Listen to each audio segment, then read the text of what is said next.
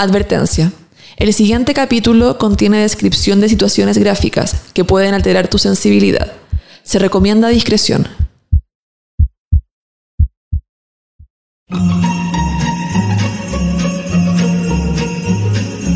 Él todo lo apunta, Él todo lo ve.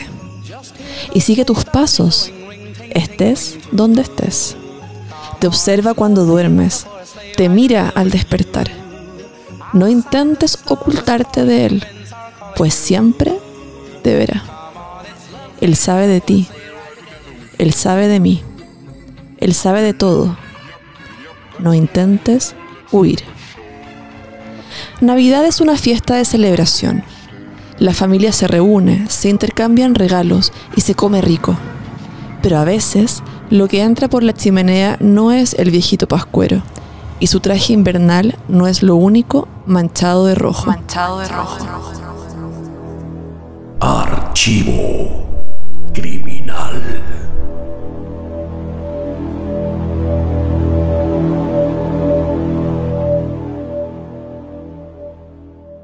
Querida persona que estás escuchando Archivo Criminal, te cuento que este es un episodio especial porque a nosotras también nos invade el espíritu de las fiestas y quisimos regalarles los ingredientes perfectos para sus pesadillas. De nada. Hablaremos de tres historias navideñas, crímenes que ocurrieron en una fecha que debiese ser alegre, porque así es la maldad, no se rige por el calendario. El primer caso es el del asesinato de una niña, tan bonita y extrovertida, que participaba y triunfaba en concursos de belleza infantil y era conocida por toda la ciudad. Este es el caso de Joe Bennett Ramsey.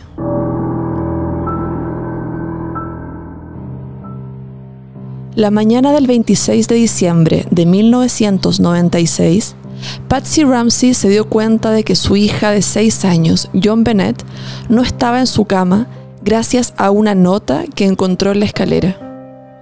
En el papel se exigían 118 mil dólares por el rescate de la niña, quien supuestamente había sido secuestrada. Cuando llegó la policía, John, el padre de la niña secuestrada, les contó que esa suma era equivalente al bono que hace poco le había dado su empresa, por lo que quien estuviera detrás del crimen tenía que tener acceso a esa información. Otra cosa que llamó la atención de los detectives fue que la carta era bastante larga, especialmente considerando que, por los materiales que se usaron, había sido escrita en la escena del crimen. Y es que, si te estás llevando a una niña a la fuerza, ¿no estás apurado y quieres salir de ahí lo más pronto posible? Tampoco se encontraron huellas digitales en el papel, más allá de las de Patsy y los investigadores que manejaron la escena aunque claro, el secuestrador podría haber usado guantes al momento de escribirla. Se calcula que la desaparición de John Bennett fue entre la noche del 25 de diciembre y la madrugada del 26. En su casa solo estaban ella misma, sus padres, Patsy y John, y su hermano mayor llamado Burke, quien tenía solo nueve años. Al llegar, los dos policías que se presentaron primero revisaron la casa de forma superficial, notando que no había evidencia de que se hubiera forzado la entrada. Uno de ellos, el oficial Rick French, bajó al subterráneo y se encontró con una puerta trabada, la cual no intentó abrir porque lo que estaba buscando era el lugar por el cual él o los secuestradores habían huido. En el intertanto, John se las arreglaba para pagar el monto exigido para recuperar a su hija, mientras que expertos forenses buscaban evidencia en la habitación de la niña.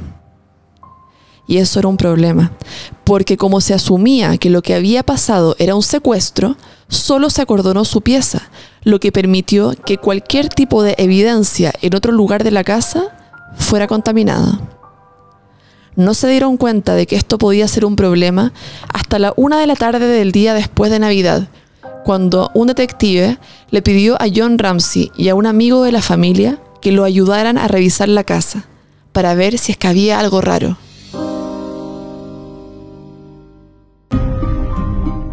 empezaron por el sótano. Lo primero que notaron fue esa puerta obstruida que el oficial French había ignorado. Cuando la abrieron, se dieron cuenta de que esto no era un secuestro, era un homicidio. John Bennett estaba en el suelo, su torso cubierto por una sábana blanca, su boca tapada con cinta adhesiva. Su cuello y sus manos estaban atados con un cordel de nylon. Ignorando que con sus acciones contaminaba la evidencia, pero superado por el impacto de ver a su hija muerta, John la tomó en brazos y la llevó al primer piso. Según lo develó la autopsia posterior, la niña de 6 años murió por estrangulamiento y por fractura craneal. No había indicios de violación, pero no se podía descartar abuso sexual de algún tipo, pues si bien no se encontró semen, sí había sangre en el calzón de John Bennett, lo que indicaba algún tipo de herida. La habían estrangulado con la ayuda del mango de una brocha, que amarrado al cordel de nylon había funcionado como torniquete. En el estómago de la niña habían restos de piña, aún por digerir. Y esto podría haber sido clave, porque la mañana del crimen se encontró un bowl con piña servida en la cocina, y ni Patsy ni John recuerdan haberla dejado ahí.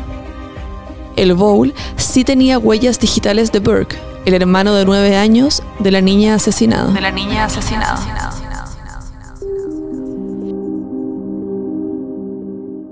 Estados Unidos completo quería saber quién había asesinado a John Bennett, pero la contaminación de la evidencia, entre otros errores de la investigación, hicieron que este caso se mantenga sin resolver hasta el día de hoy.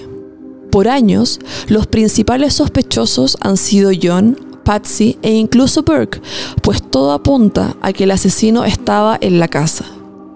Pero no se ha presentado evidencia suficiente como para acusarlos formalmente.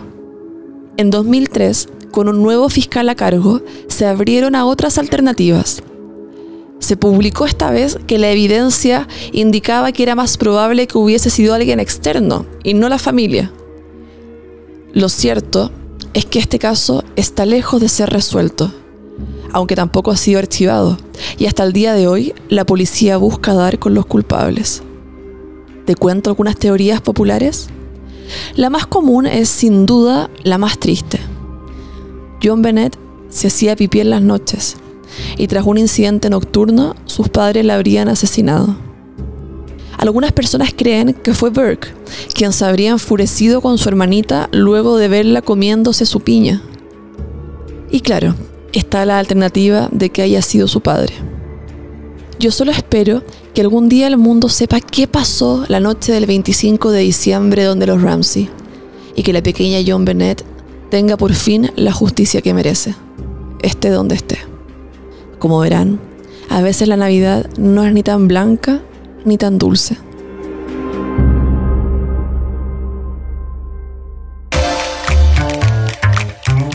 En archivo criminal sabemos que uno, o en este caso, tres historias no son suficientes. Por eso te recomendamos documentales para que puedas revisar esta semana. Debajo del velo, sobreviviendo a la luz del mundo, nos cuenta la historia de una iglesia cristiana con miles o quizás millones de seguidores alrededor del mundo, que esconde bajo sus prédicas los horrores más terribles que pueden llegar a suceder cuando le damos demasiado poder a una sola persona. Está en HBO Max y es un imperdible. A plena luz, el caso Narvarte es un documental que desvela el multihomicidio de cinco personas, entre ellos Rubén Espinosa, un fotoperiodista muy crítico del gobierno de Veracruz. Los hechos ocurrieron en julio del 2015, a plena luz del día, pero ¿se sabe lo que pasó?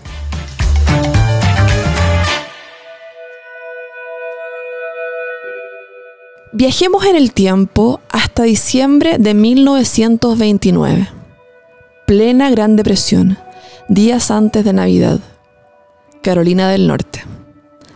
Charles Lawson llevó a su esposa Fanny y a sus siete hijos a la ciudad para que se compraran ropa nueva, porque se iban a hacer un retrato. Eran Mary, de 17 años, Arthur, de 16, Carrie, de 12, Mabel de 7, James de 4, Raymond de 2 y Mary Lou, un bebé de solo 4 meses. No era un paseo normal, puesto que la familia era granjera y luchaba mes a mes por seguir a flote. Pero a veces se podían dar estos lujos. Un par de días después, específicamente la tarde del 25 de diciembre, la familia se preparaba para ir a la casa de unos familiares y celebrar las fiestas con ellos. Pero esto nunca se concretó. Primero, Charles Lawson le disparó a sus hijas Carrie y Mabel que se encontraban afuera y apiló los cuerpos al interior de un granero. Luego volvió a la casa y le disparó a su esposa Fanny, que se encontraba en la entrada. Mary escuchó el disparo y se puso a gritar, mientras que sus hermanitos James y Raymond corrieron a esconderse. No olvidemos que tenían solo cuatro y dos años. Dos años.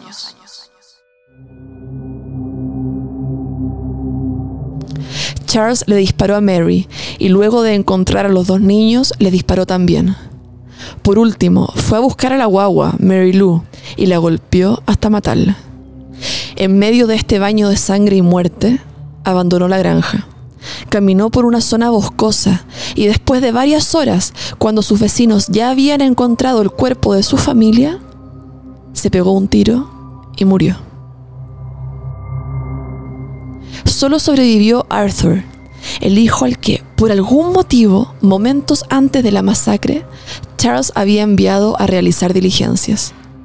Los cuerpos fueron encontrados con los brazos cruzados sobre el pecho y con una especie de almohada de piedras bajo sus cabezas. Pero, ¿por qué? Una teoría es la presunta relación incestuosa entre Charles y su hija mayor, de la que habría abusado y que incluso habría dejado embarazada. Puedes conocer por dentro la casa donde ocurrieron los crímenes en una serie llamada 28 días paranormales que está disponible en Netflix.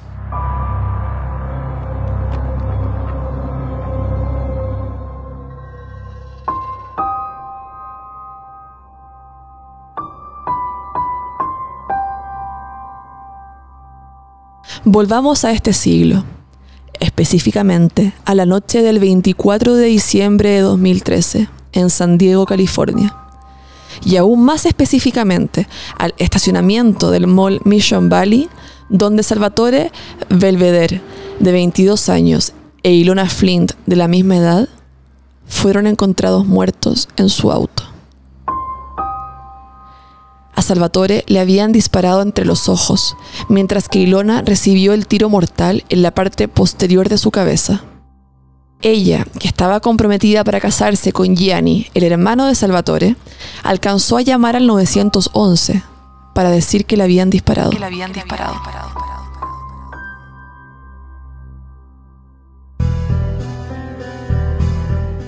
La policía llegó hasta la casa de Leonard Belvedere, padre de Salvatore Gianni, y dueño del auto que ahora era una escena del crimen, para contar lo sucedido.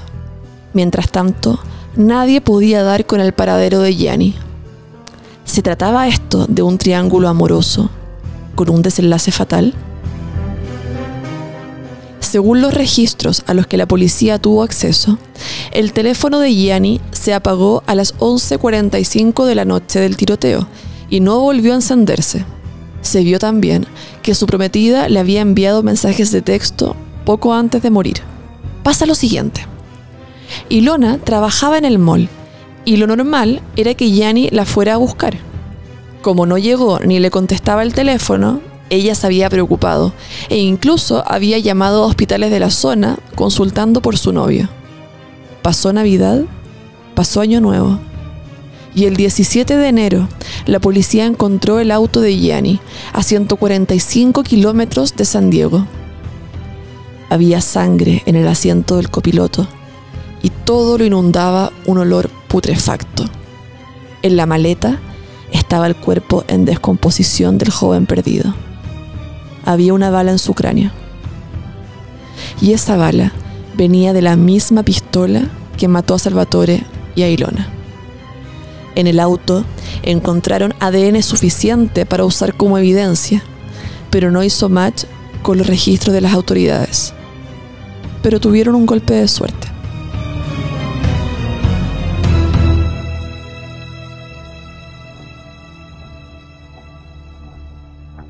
Un día después de que apareciera el auto de Yanni, la policía detuvo a un hombre que llevaba un rifle de asalto, mucha munición y otras armas de fuego, entre ellas una de calibre 45, otra de calibre 22 y un silenciador.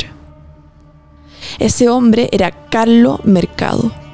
Fue detenido y al rato liberado, pero al salir la policía le mantuvo la pista, sospechando que estaba ligado al mercado ilegal de armas. Y bingo, en abril del 2014 ya tenían evidencia suficiente para arrestarlo. Se declaró culpable, pero solo de tener un silenciador ilegal, y como parte del acuerdo se le tomaron pruebas de ADN. Bingo. Su ADN coincidía con el que la policía encontró en el auto de Gianni y descubrieron que la pistola calibre 22 que le confiscaron coincidía con la que se usó en el triple homicidio. El 28 de junio del 2014, Carlos Mercado fue acusado de los crímenes. ¿Pero por qué lo hizo? Según la policía, o fue porque vivía en un mundo de fantasía donde creía ser un asesino, o porque creía vivir en un mundo donde nunca pagaría las consecuencias de sus actos. Y es que primero habría asesinado a Yanni, dejándolo en la maleta y robando su auto. En el mall, Ilona y Salvatore se encontraron con este extraño en el auto conocido y lo enfrentaron, lo que resultó en que Carlos los matara. Los matara. Mercado se declaró culpable y hoy cumple tres cadenas perpetuas consecutivas, sin opción de libertad condicional. Lo sé. Estas no son tres historias que uno esperaría escuchar en Navidad. Pero fue justo en esa fecha cuando ocurrieron. Y es justo en estos días que les proponemos recordarlas.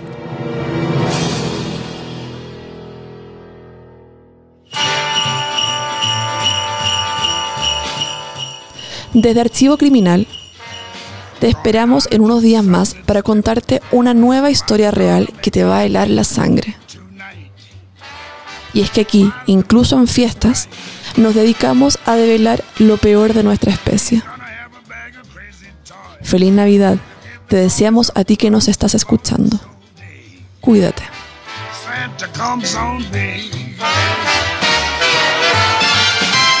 Calling when the snow's the most. And all you cats are sleeping warm as toast.